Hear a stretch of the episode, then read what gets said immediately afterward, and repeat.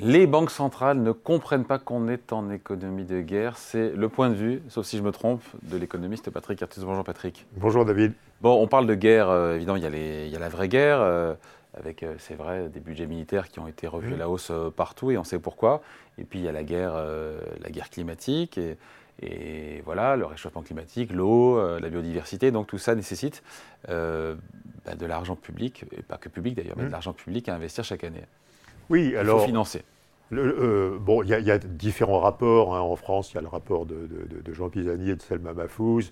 Il y, a des travaux, y a des travaux internationaux, par exemple d'IRENA, qui est un institut euh, euh, qui, a fait de la recherche sur les énergies renouvelables, qui montrent que la, transition énergétique, l'estimation usuelle va obliger les, les, pays, enfin sur toute la planète, à investir 3 points de PIB alors euh, en France, c'est un tout petit peu moins parce que euh, on, a 3 points de PIB de plus. De plus, voilà. Et en France, un petit peu moins. Et dans d'autres pays, c'est beaucoup plus. Hein, par exemple en Allemagne, c'est nettement plus parce qu'il faut sortir du charbon, etc. En Inde, c'est nettement plus puisqu'il aussi faut En Chine, c'est nettement plus puisqu'il faut sortir du charbon.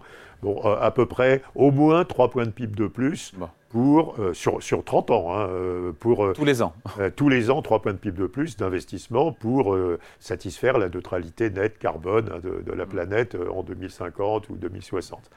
alors il faut ajouter à ça, et vous avez raison, les investissements dans l'eau. Alors il n'y a pas de chiffres qui, consensuels qui circulent, mais c'est des investissements colossaux hein, pour économiser l'eau, faire que les canalisations fuient port, enfin c'est des mm. investissements colossaux dans l'eau des investissements dans la biodiversité, etc.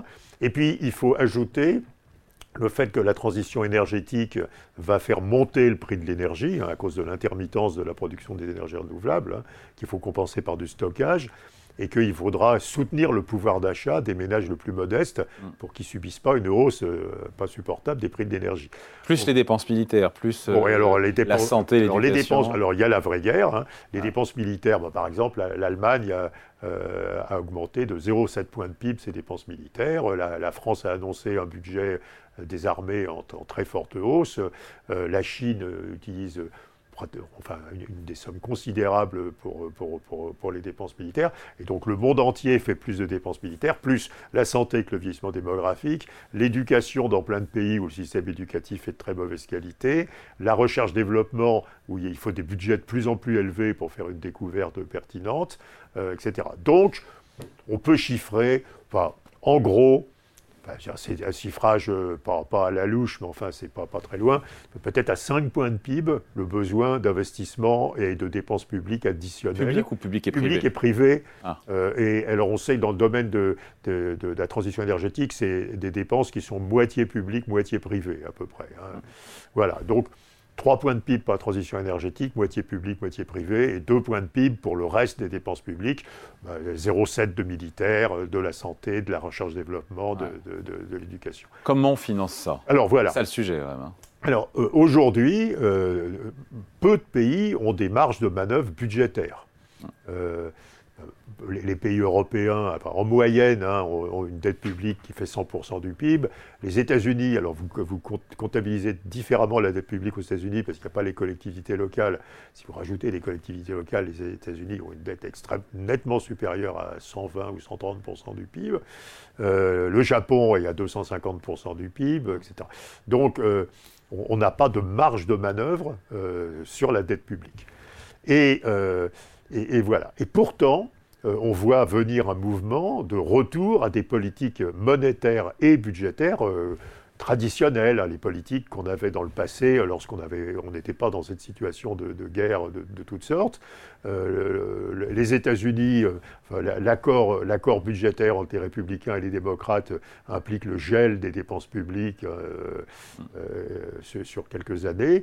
dans la zone euro, la Commission européenne dit qu'il faut revenir à, à 3 points de PIB maximum de déficit public et qu'il faut revenir progressivement à 60% du PIB de ratio de dette ah, sur PIB. Ça, va être compliqué. 20 ans ou 30 ans, mais enfin, je veux dire, il y a des pays comme l'Italie qui sont à 150%. Quoi, et, la, France est à 112 hein, au premier trimestre 2023. Et puis, les banques centrales ont gardé leur objectif euh, d'inflation à 2%. Euh, les, États-Unis, le Royaume-Uni, la Suède, l'Europe, l'Australie, etc. Et la France vise toujours d'ailleurs moins de 3% de déficit public en Et alors là, là le, quand vous regardez le programme de stabilité qui, a été déposé en avril par le gouvernement français, il vise de, passer le déficit public de 4,9% cette année à 2,7, mais, euh, mais inclut euh, un point de PIB de hausse des intérêts sur la dette publique. Donc si vous regardez les dépenses publiques vraies, euh, elles ne baissent pas de, 2,2 de PIB, elles baissent de 3,2 de PIB hein, sur cette période. Hein. Donc, euh, la stratégie officielle de, l'ensemble des gouvernements de l'OCDE, c'est de dire, malgré ce besoin pratiquement de 5 points de PIB de dépenses publiques et privées supplémentaires, et ce besoin de 3 points de PIB d'investissement public et privé supplémentaires euh, pour la transition énergétique, nous maintenons les règles monétaires et les règles budgétaires antérieures. Euh, alors je crois que d'abord ça ne marchera pas et ce n'est pas responsable. Euh, il, faut, il, faut, il faut voir qu'on est dans une situation d'économie de guerre. c'est la vraie guerre, hein, parce qu'il y a cet effort d'armement qui qui est très nécessaire. Les pays, les pays européens en particulier ont sous, sous-investi dans, dans, le militaire euh, structurellement parce qu'ils croyaient que, la, chute, la, que la, chute, du mur et la chute du, le changement de régime en Russie faisaient disparaître le risque de guerre. Puis, il y avait le parapluie américain aussi. Et puis, euh, bah oui. Et puis, euh, et puis, il y a cette guerre contre le, réchauffement climatique. Il y a la guerre pour l'accès à l'eau. Et donc, il faut en tirer toutes les conséquences bah, de cette économie de guerre. Alors, si vous avez deux stratégies. Alors, soit, alors, c'est la stratégie euh, européenne ou, américaine présente, c'est le maintien des règles antérieures. Donc la règle de déficit public et la règle monétaire qui, vous impose une inflation bah, pas, pas supérieure à 2%. Ce n'est possible que si vous avez des politiques strictement, complètement restrictives, mm. euh, l'inflation va, va, naturellement passer au-dessus de 3% structurellement, les déficits publics vont rester euh, très élevés parce qu'il y a toutes ces dépenses publiques supplémentaires à faire, et donc ça veut dire que vous allez freiner votre économie en permanence par des taux d'intérêt réels, hein, corrigés de l'inflation élevée, et vouloir si vous voulez financer des dépenses publiques de transition énergétique, d'eau, etc., de rénovation, de, changement de l'agriculture, ce qui va changer énormément, coûter énormément d'argent, vous allez devoir faire chuter euh, les autres dépenses publiques.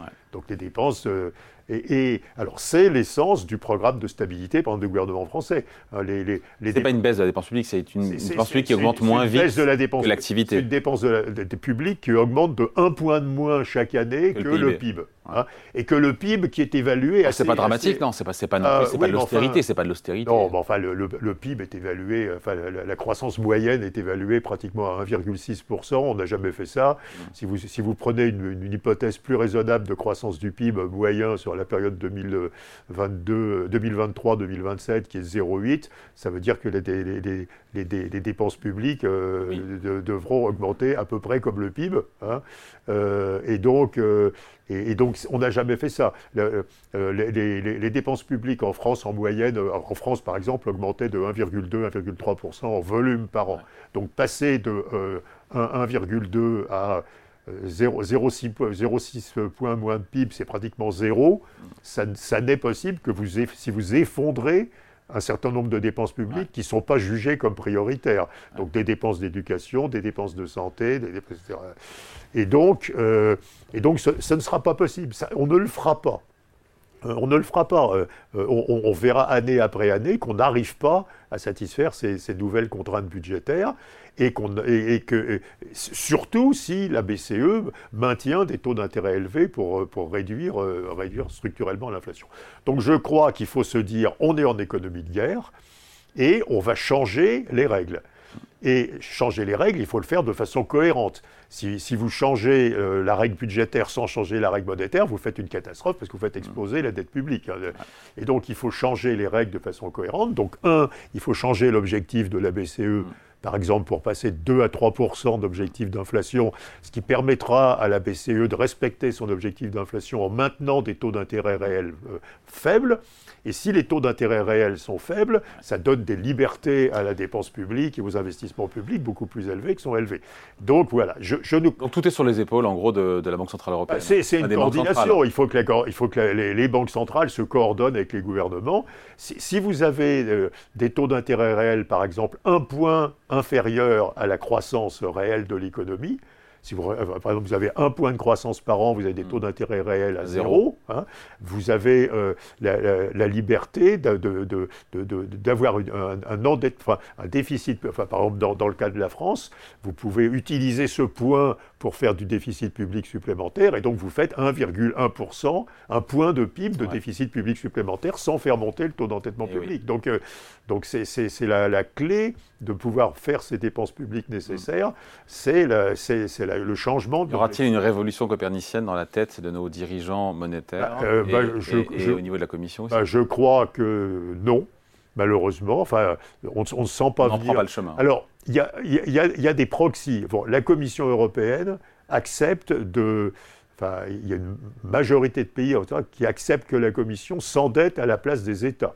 On a commencé par, euh, par le, le, programme euh, enfin le, programme qui, qui, s'appelait Next Generation EU, hein, c'est quand même 800 milliards d'euros, donc on a, dépensé que la moitié à peu près. Il y a les programmes de transition vers une, industrie verte, etc. Et donc, euh, si la Commission européenne s'endette à la place des États, ça crée une marge de manœuvre, puisque la Commission a une marge d'endettement avec un très bon rating, etc. Mais bon, mais le mieux, ça serait de dire, euh, bah, comme après la Seconde Guerre mondiale, quand, il fallait reconstruire euh, l'Europe et qu'il fallait aussi euh, refaire plein d'investissements aux États-Unis, tous les gouvernements ont, accepté une inflation nettement plus forte que, les taux d'intérêt, ont maintenu des taux d'intérêt assez bas, on a accepté une inflation plus forte, et donc ont eu la capacité de faire plein de dépenses publiques sans, en, faisant baisser le taux d'endettement public. Et je crois que la stratégie opposée ne marchera pas, ou alors on renoncera on aura 4 euh, degrés de hausse de la température à la fin du siècle, parce qu'on renoncera aux investissements. Ce sera la faute des banques centrales. C'est pas un peu facile comme attaque, ça, quand même, non?